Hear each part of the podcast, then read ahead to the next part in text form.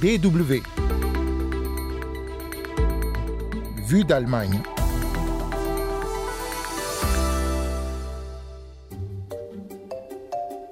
Aux États-Unis, la primaire républicaine est lancée et le scénario d'un duel Trump-Biden à l'élection présidentielle de novembre n'est pas à exclure. Alors l'Europe est-elle prête à voir Donald Trump de retour à la Maison-Blanche? On en parle dans un instant. Une première en France, 6 millions d'euros du budget 2024 sont destinés à la restitution des biens mal acquis aux populations des pays spoliés par leurs dirigeants. Les détails en deuxième partie de ce magazine avec notre correspondant à Paris. Vous écoutez Vue d'Allemagne, c'est Anne Le Touzé au micro. Welcome, willkommen, bienvenue.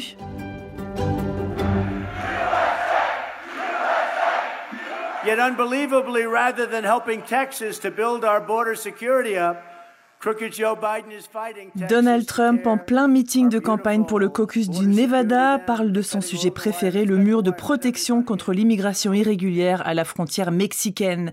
Après sa victoire à la primaire républicaine dans l'Iowa et le New Hampshire, l'ex-locataire de la Maison-Blanche compte bien conquérir les 26 délégués de cet État le 8 février. Le 8 février, c'est également le jour où la Cour suprême des États-Unis se penchera sur le recours du milliardaire contre son inéligibilité dans le Colorado Trump a été déclaré inéligible dans cet État en raison de son implication dans l'assaut du Capitole en janvier 2021. Donald Trump est également sous le coup de trois procès au pénal, dont deux concernent sa tentative d'inverser les résultats de la présidentielle de 2020, des affaires qui passeront au tribunal en mars, juste après le Super Tuesday, lors duquel une quinzaine d'États, dont la Californie et le Texas, choisissent leurs délégués, une étape cruciale dans la course à l'investiture républicaine. Malgré ses démêlés avec la justice, rien ne semble arrêter l'ex-président et certainement pas les mises en garde de Nikki Haley, son unique rival encore en lice depuis le désistement de Ron DeSantis. Avec Donald Trump, les crises et le chaos se succèdent. Cette affaire judiciaire, cette controverse, ce tweet. Vous ne pouvez pas réparer le chaos de Joe Biden avec un chaos républicain. Les sondages donnent déjà Trump vainqueur d'un éventuel duel contre l'actuel président démocrate Joe Biden. Et d'après le New York Times, qui a rencontré des responsables politiques et chefs d'entreprise en marge du Forum économique de Davos, les élites du monde entier se préparent elles aussi déjà à un retour de Donald Trump à la Maison-Blanche. Un scénario qui fait frémir les Européens. La présidente de la Banque centrale européenne, Christine Lagarde, voit par exemple dans une réélection de Trump une menace sérieuse pour l'Europe. Le sort de l'Ukraine et l'une des grandes inquiétudes des Européens. Dans ces meetings, le candidat Trump multiplie les déclarations contradictoires. Il promet tantôt de mettre fin à la guerre en un jour, d'accorder aux Ukrainiens plus de soutien qu'ils n'en ont jamais reçu, mais il menace aussi de couper complètement l'aide américaine à Kiev. Souda David Wilp, directrice du bureau berlinois du German Marshall Fund, analyse sobrement la situation. I do think there is je pense que l'Ukraine bénéficie d'un soutien bipartisan, même si l'enthousiasme s'amenuise dans les rangs des républicains de la Chambre des représentants. Mais quel que soit le vainqueur en novembre, la plupart des Américains estiment que l'Europe devrait assumer une plus grande part du fardeau en ce qui concerne l'aide militaire et la reconstruction de l'Ukraine, parce que ce pays se trouve sur le continent européen. À noter que même sans un Donald Trump au pouvoir, l'aide à l'Ukraine est actuellement bloquée au Congrès américain en raison d'un désaccord entre républicains et démocrates au sujet de la sécurisation des frontières, le thème de campagne favori de l'ex-président, comme on l'entendait au début de ce magazine. Face à une Amérique qui risque de se replier sur elle-même, Souda David Wilp estime que l'Europe aurait intérêt à se renforcer militairement mais aussi économiquement. I think it's very important that je pense qu'il est très important que l'Europe devienne un acteur fort pour l'Asie, pour l'Europe lorsqu'il s'agit d'écarter les menaces extérieures des forces autoritaires et aussi de devenir forte économiquement pour se préparer à d'éventuelles mesures protectionnistes d'un second mandat du président Trump. Tout comme en 2016, le programme économique que le candidat Trump commence à égrener au fil de sa campagne est en effet foncièrement protectionniste. Il prévoit notamment une taxe de 10% sur les produits d'entreprises étrangères commercialisés aux États-Unis, une mesure qui rappelle les 25% de tarifs douaniers imposés à certains produits européens à la fin de son mandat. Selon les analystes, la guerre commerciale menée par Trump contre l'Europe et surtout contre la Chine n'a pourtant pas profité aux Américains. Le pouvoir d'achat est en premier lieu celui de l'électorat de Trump, a reculé durant son mandat. Pour les députés conservateurs Jürgen Hart, porte-parole du groupe parlementaire CDU-CSU pour la politique étrangère, les Européens ne pourraient s'en prendre qu'à eux-mêmes dans le cas d'un retour de Trump au pouvoir.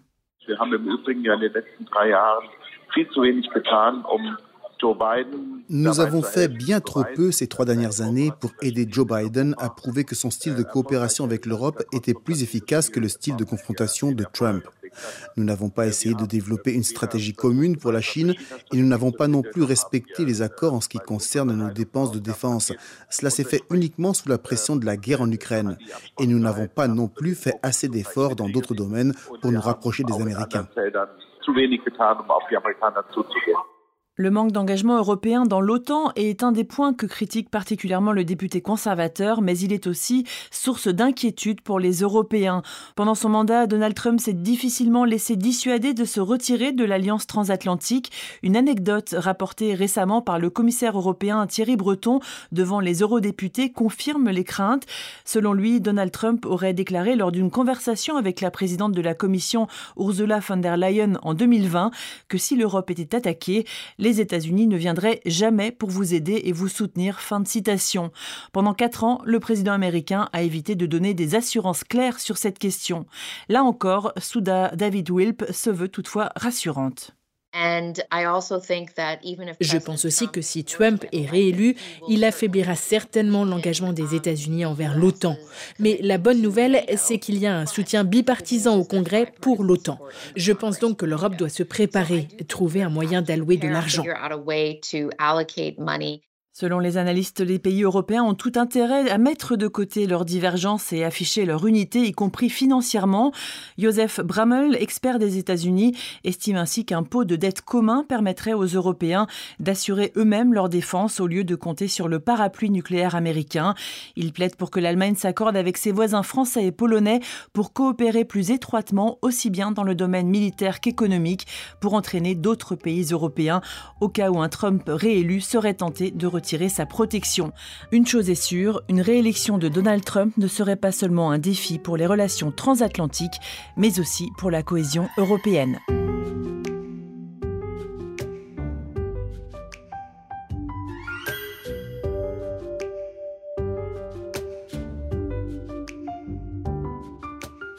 d'Allemagne, deuxième partie, c'est une première en France. Le budget de l'État prévoit 6 millions d'euros pour restituer à des populations de pays étrangers des avoirs saisis dans des affaires de biens mal acquis par leurs dirigeants.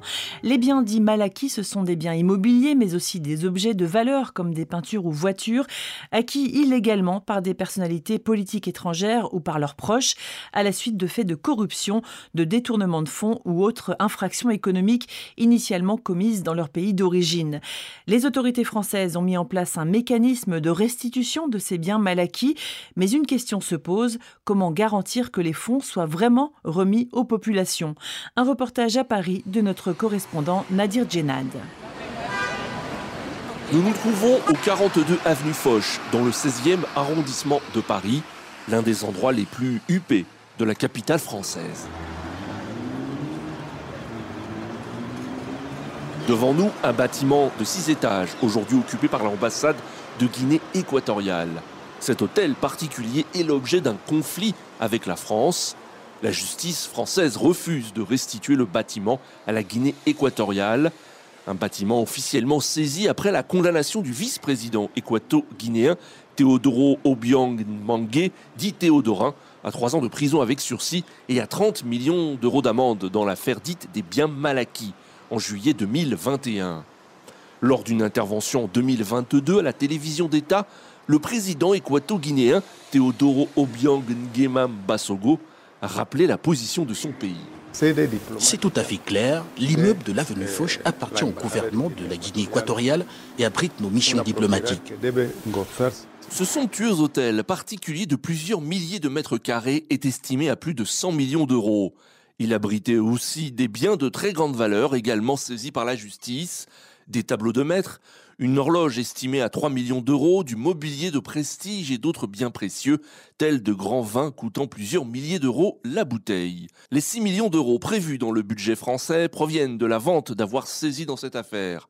Concrètement, un mécanisme de restitution prévoit de financer, après un dialogue avec les autorités, des projets de développement dans le pays concerné en lien avec des associations locales. Selon Benjamin Guy, porte-parole de l'ONG de lutte contre la corruption Transparency International, qui se bat depuis 15 ans pour la restitution des biens mal acquis, ce mécanisme est fiable. Une fois que ce projet est identifié, les autorités équato-guinéennes et françaises s'accorderont pour définir un mécanisme de transparence et de redevabilité pour qu'à chaque instant, n'importe qui puisse s'assurer que les sommes débloquées ont bien été affectées, ont bien été exécutées, euh, et que les, prestations, les constructions euh, qui sont prévues par le projet et qui doivent être financées sont bien effectuées à un juste prix pour s'assurer qu'il n'y a aucun risque de corruption. Le mécanisme de restitution prévoit donc que les ONG soient associées au processus. Mais comment garantir que l'argent ira bien aux populations de Guinée équatoriale? Pour l'avocat français William Bourdon, président de l'association de lutte contre la corruption Sherpa, c'est la responsabilité du gouvernement français. L'AFD, l'Agence française de développement, peut être partie prenante de tout ça. Il y a des compétences, une expertise en France qui, depuis des années, euh, permet de s'assurer du fait que de l'argent public soit mis à disposition de projets dans l'intérêt public des populations sans risque d'être pollué, perturbé par euh, des interventions étatiques. Donc il faut trouver les bons interlocuteurs, organiser un dialogue de bonne foi. Cependant, l'opposition équato-guinéenne en exil ne veut pas entendre parler du mécanisme de restitution en l'état actuel. Salomo Abesso Ndong est le président de la CORED, la coalition d'opposition pour la restauration d'un État démocratique créée en 2013. Nous ne sommes pas d'accord que cet argent retourne en Guinée équatoriale tant que le même dictateur et son fils sont au pouvoir. En Guinée équatoriale, n'existe pas aucune association, partie civile qui peuvent aider la population de la Guinée équatoriale. Nous demandons euh, le gouvernement de la France de garder cet argent jusqu'à ce qu'il y aura un gouvernement de transition ou un gouvernement démocratique en Guinée équatoriale. Autre pays qui intéresse la justice française, le Gabon. La Cour d'appel de Paris a rejeté le 16 janvier dernier les recours de trois des enfants du défunt président Omar Bongo Ondimba, qui contestent leur mise en examen dans l'information judiciaire sur le volet gabonais des biens mal acquis africains en France. La justice française soupçonne les enfants d'Omar Bongo d'avoir hérité d'un patrimoine immobilier estimé à 85 millions d'euros acquis frauduleusement sur l'argent public gabonais, 16 villas niçoises, mais aussi une trentaine d'appartements et d'hôtels particuliers à Paris, dans les quartiers les plus prestigieux de la capitale française. Selon le porte-parole de Transparency International, Benjamin Guy, ce patrimoine n'a rien à voir avec celui de la Guinée équatoriale. On serait, ça a été documenté, c'est dans la presse, euh, en présence de plusieurs dizaines de biens immobiliers en région parisienne, à Paris, euh, ouest, mais aussi dans le sud de la France, un, patrimoine bien plus important et dont la valeur est un petit peu compliquée à déterminer également, car ils ont été acquis euh, il y a, pour certains cas, euh, il y a une trentaine d'années. Donc on est sur une valeur qui, qui évolue, mais qui est sans commune mesure avec, euh, avec les 100 millions d'euros évoqués dans, dans l'affaire de Guinée équatoriale. Autre pays concerné par les restitutions, la Syrie. Rifat el-Assad, l'oncle du président Bachar el-Assad, a été définitivement condamné en France en septembre 2022 à 4 ans de prison pour s'être bâti frauduleusement un patrimoine évalué à 90 millions d'euros. Pour les opposants syriens basés en France, cet argent doit revenir aux Syriens. Nadir Djenad à Paris pour la Deutsche Welle. Et c'est déjà la fin de Vue d'Allemagne. Merci à Nadir Djenad et Mathias von Rhein pour leur contribution à ce magazine. La semaine prochaine, vous retrouverez Hugo Flotatalon à ce micro. D'ici là, portez-vous bien. Tchuss